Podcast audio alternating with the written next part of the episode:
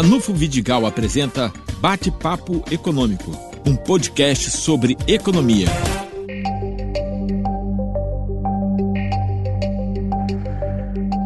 Depois dos dados do IBGE relativos à produção é, ocorrida no primeiro trimestre de 2020, é, estatística essa que pegou apenas uma parte muito pequena do impacto é, da pandemia sobre a economia brasileira, as estimativas de vários institutos internacionais dão conta que a queda relativa de produção é, em nossa sociedade pode atingir 8% este ano.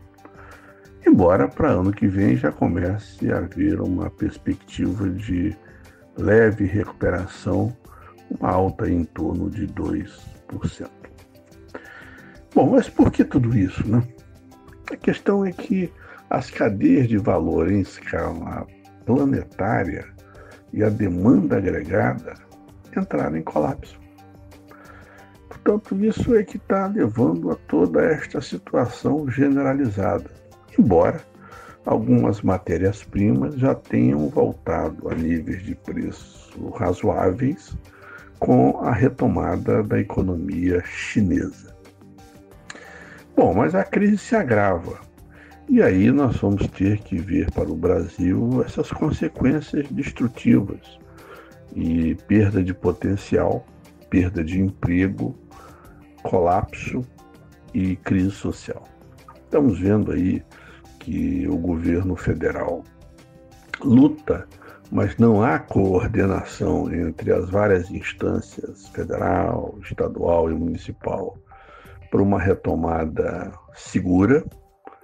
A questão da saúde pública é, tem graves consequências, porque houve uma queda de investimento nesse segmento nos últimos anos, e agora que a economia mais precisava de uma saúde pública é, toda arrumada, vem essa pressão de demanda é, inegável e clara em função da pandemia e o sistema de saúde em algumas regiões simplesmente entra em colapso.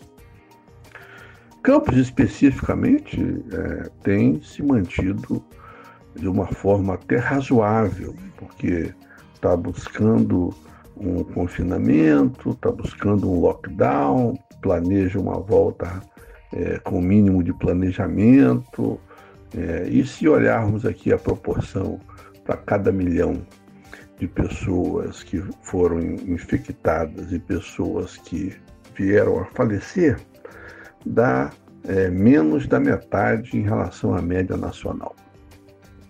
Bom, mas isso tudo exige, acima de tudo, mudanças profundas no futuro primeiro lugar, nós vamos ter que ter uma inserção do país na divisão internacional do trabalho que valorize o núcleo industrial, porque é no núcleo industrial que nós temos a geração de uma renda adequada e bons salários.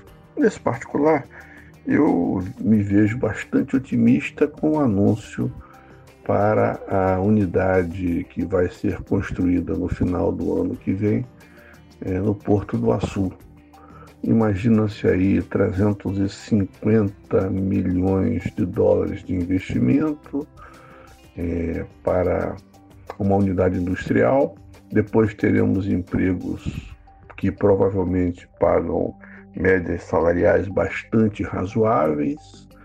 É, isso tudo, evidentemente, nos indica que parte da retomada do Norte virá pela consolidação do porto.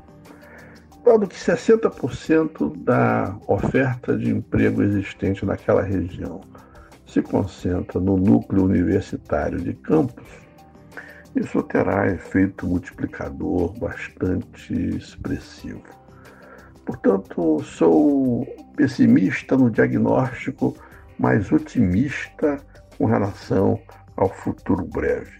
A interrupção das cadeias de valor em escala planetária, associado ao colapso espetacular da demanda agregada em níveis nunca vistos, e o estouro parcial da chamada bolha financeira na economia mundial estão gerando grandes dificuldades para a retomada em larga escala para a economia latino-americana.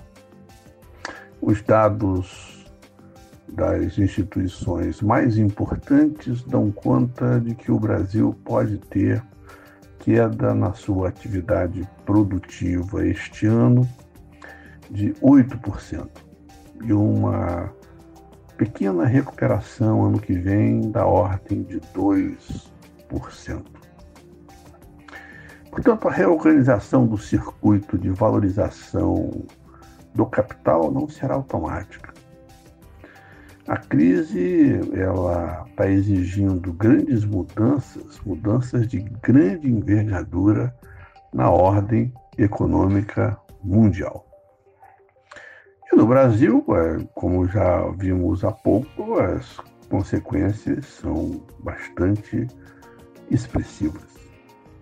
Portanto, sem uma mudança profunda na inserção do Brasil na divisão internacional do trabalho, é mera ilusão imaginar que a economia possa crescer no meio desta quase depressão global.